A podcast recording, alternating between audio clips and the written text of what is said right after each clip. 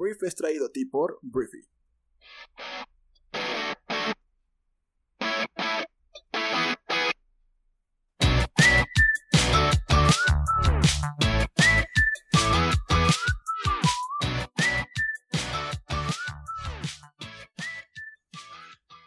Muy buenos días, Briefer, bienvenidos a esto que es el Brief. Es un programa que pues, te platicamos la conversación del mundo, que hoy en día es más bien el show del coronavirus, porque todo gira, casi todo, cada vez menos y de repente otra vez cada vez más. Pero en general, hoy el día o el mundo está girando alrededor de este virus que nos tiene en una pandemia. Este, y pues espero que estés bien, espero que estés en un lugar en el cual te sientas seguro y estés seguro de este tipo de enfermedades. Este, y pues bueno, yo soy Arturo, uno de los fundadores de Briefy, y si te parece bien, comencemos hablando de México. El día de ayer en México nos dieron una actualización acerca de, pues, lo de todos los días, ¿no? A las 7 de la noche salen los eh, encargados de salud de nuestro país y pues nos confirman cuántas personas vamos en el conteo de infectados y de fallecidos en México. El día de ayer nos confirman que ya son seis personas fallecidas en nuestro país. Además, los casos confirmados ascienden a 475 personas.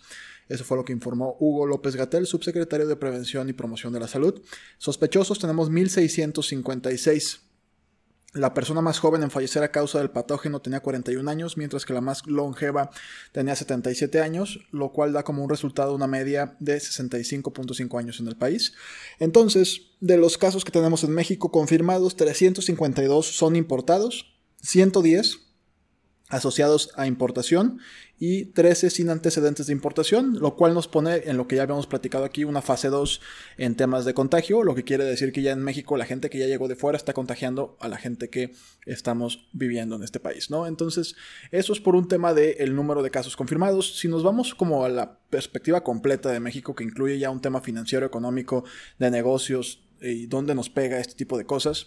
El peso el día de ayer le fue bien, tuvo un día bastante, bueno, tuvo un buen día. Se apreció un 3.96% y es su mejor jornada desde octubre del año 2008. Em, colocó la divisa mexicana como la de mejor desempeño entre las monedas emergentes el día de ayer. Habíamos, o sea, nos habían dado con un tubo durante, ¿qué? 15, 20 días. Pero ayer fuimos la mejor moneda del mundo emergente en contra del dólar, ¿no? Entonces, bueno, Em, esto fue, ¿por qué? Por una noticia que tiene que ver con Estados Unidos, que ya vamos a em-, empezar a hacer un remix aquí. Estados Unidos lanzó un paquete económico de 2 billones de dólares. Una total salvajada, así, una marranada de dinero, es la que van a aventar los gringos por la ventana. Em, ayer había una confusión de que, oye, eso eran trillones, sí, o sea, en inglés, por alguna razón inexplicable, o igual y si tú eres un lingüista me puedes explicar, eh, billion es mil millones en México y trillion es billones en español, no en México, en español. Entonces, pues 2 trillion dollars son 2 billones de dólares en español. Este, pero estamos hablando de la misma cantidad de dinero, nada más se cuenta diferente por alguna razón en Estados Unidos. Entonces, bueno, hablando de, de repente cuando hablábamos de que, oye, es que ¿por qué México no se puede encerrar y simplemente dejar de propagar el virus? Porque México no tiene 2 billones de dólares para aventarlos a la economía con diferentes programas y que la economía de alguna forma se mantenga y que la gente no se muera de hambre literalmente. Entonces, por esta razón y otros estímulos económicos anunciados en Europa, el dólar se vendió el de ayer en 24.39 unidades, en unidades, perdón, 24.39 en ventanillas bancarias y te digo, tampoco es como que estamos en el paraíso, pero pues es un pequeño avance con lo que habíamos estado viendo con respecto a nuestra moneda y su relación con el dólar. Y bueno, a nivel nacional, si hablamos económicamente hablando en México, pues ya diferentes empresas están empezando a utilizar sus recursos eh, salvavidas para poder, eh, pues, de alguna forma sobrepasar esta crisis lo mejor posible. Bimbo, la panadería más grande del mundo, ya va a utilizar un crédito de 720 millones de dólares para proteger sus operaciones del coronavirus. Eh, Aeroméxico, la aerolínea eh, mexicana, pues estima que va a tener 50% menos vuelos en abril por el coronavirus, entonces se prepara para dejar más aviones en tierra, según Reuters. Eh, el temor a saqueos de supermercados crece en México mientras esto sigue evolucionando de alguna forma, pero si hablamos de lo que el gobierno federal va a implementar. Eh, porque, por ejemplo, el presidente de México, Andrés Manuel López Obrador, prometió un millón de créditos sin interés o a tasa baja para taquerías, fondas y pequeños comercios. En el país existen 4.1 millones de micro y pequeñas eh, y medianas empresas, las MIPIMES, por lo que ese millón de créditos solamente va a cubrir el 24% de ese total. Al menos 100 mil MIPIMES cerrarán si no se les dan apoyos cuanto antes, fue lo que advierte una representante de estos negocios. Y bueno, los micronegocios generan alrededor del 70% del empleo en el país y son unidades que funcionan entre una y 10 personas. La principal razón por la cual las MIPIMES no piden un crédito bancario es porque lo consideran demasiado caro y solo 15% conoce los programas de financiamiento del gobierno según una encuesta del INEGI del año 2019.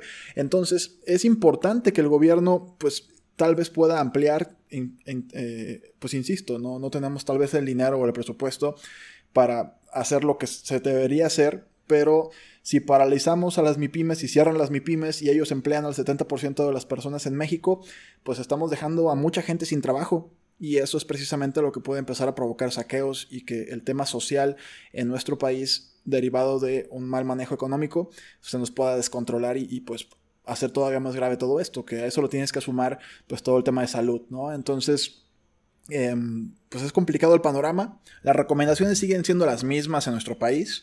Intenta mantenerte en casa si se puede lo más posible.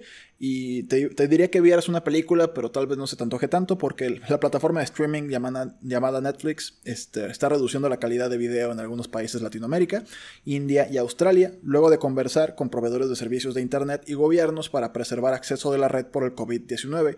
Em, lo que está pasando es algo que está sucediendo en otros, en otros sistemas y en otras plataformas como YouTube em, que lo que están haciendo es limitar la calidad de video de su, de su streaming porque pues si todo el mundo ve videos al mismo tiempo o películas, literalmente podríamos tumbar el internet de un país o de un mundo. Entonces, em, ese es un tema que nos preocupa porque imagínense la situación como está y aparte quítenos el internet, yo creo que game over, ¿no? Entonces, por lo pronto, eh, Netflix va a empezar a hacer esto.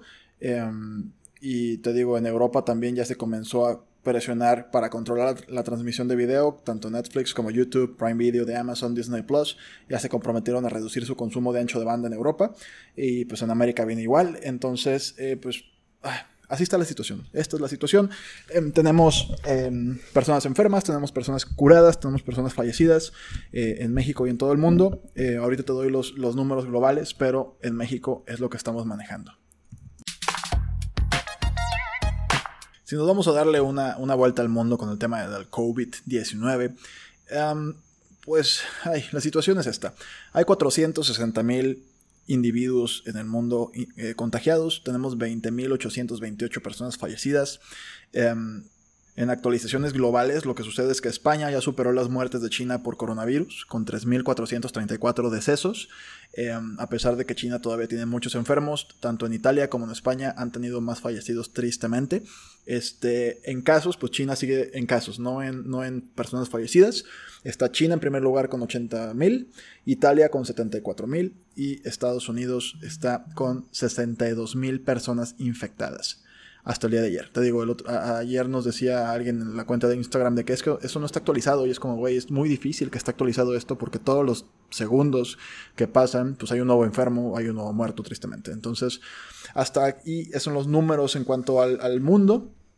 Este, hay algunas buenas noticias. En Singapur, por ejemplo, hay un laboratorio que está eh, afirmando que han encontrado una manera de hacer un, un estudio, un, un examen este, de laboratorio que diagnostique una persona potencialmente infectada con COVID-19 en tan solo 5 minutos, que es más rápido que cualquier prueba que hay hoy en día en el mercado. Los este, investigadores se refieren a esto como un eh, método de amplificación rápido y bueno, el director del laboratorio que se llama Jackie G, eh, pues espera que en máximo un mes pueda tener la aprobación de los eh, gobiernos, me imagino por lo pronto el de Singapur, para poder enviar ese tipo de pruebas a los hospitales primero de Singapur y luego de todo el mundo. Por favor, nos urgen esas pruebas.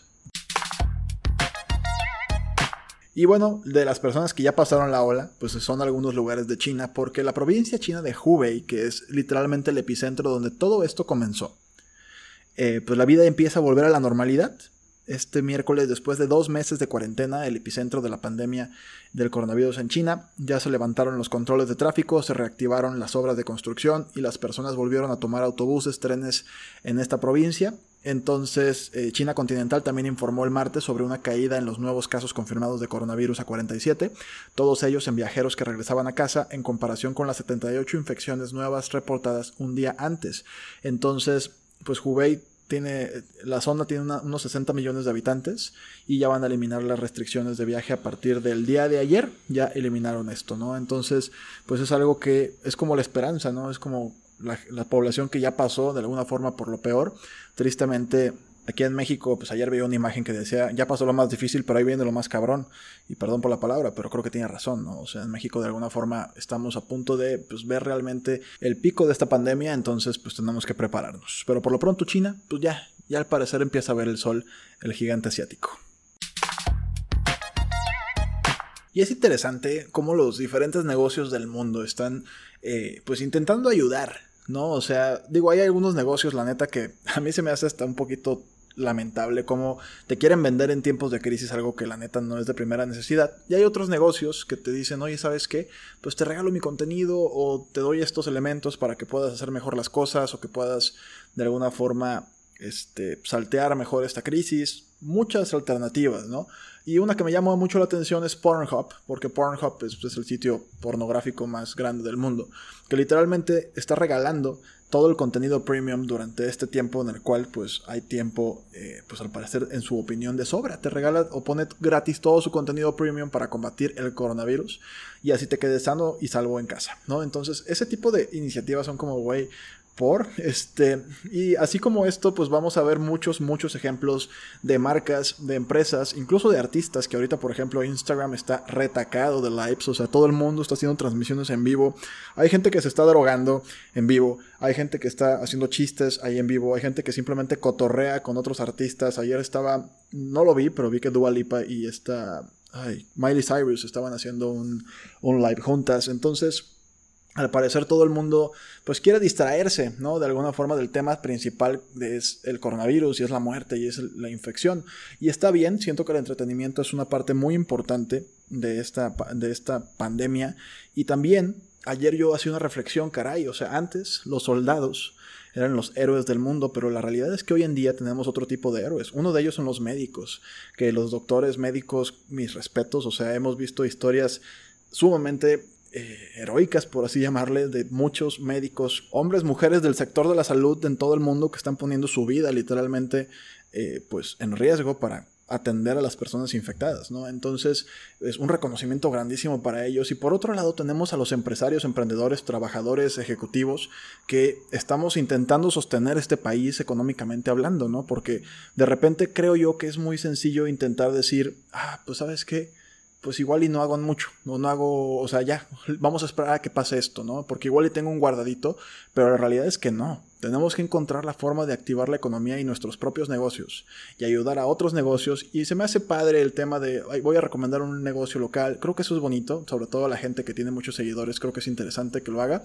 Pero también creo que tenemos que pasar a la acción y neta, si tienes la capacidad, ya lo he dicho, creo que en los pasados días, neta, ordena ordena esa comida para llevar, este, compra insumos en lugares locales, en supermercados locales, porque, perdón, eh, la realidad es que los grandes almacenes pues van a pasar un tiempo difícil, pero pues tienen mucho cash para recuperarse y hay muchas economías que están dentro de estas MIPIMES que te platicaba hace rato que dependen de tu consumo, de tu gasto. Entonces no te quiero decir que vayas literalmente a sentarte al restaurante, pero creo que sería algo muy bueno el hecho de que pudieras pedir, o sea, la mayoría de estos negocios ya están ofreciendo servicios para llevar este, entonces, encárgalos, llámales y dile, oye, si tú normalmente vas a un lugar donde venden cierto tipo de productos, márcales y diles, oye, puedes enviarme este tipo de cosas para que te las manden o pidas un rapifavor, utilices una de las plataformas que ya existen y apoyes la economía local. Porque una cosa es enfocarnos en el tema de la salud, pero al mismo tiempo, paralelamente, tenemos que enfocarnos en el tema de la economía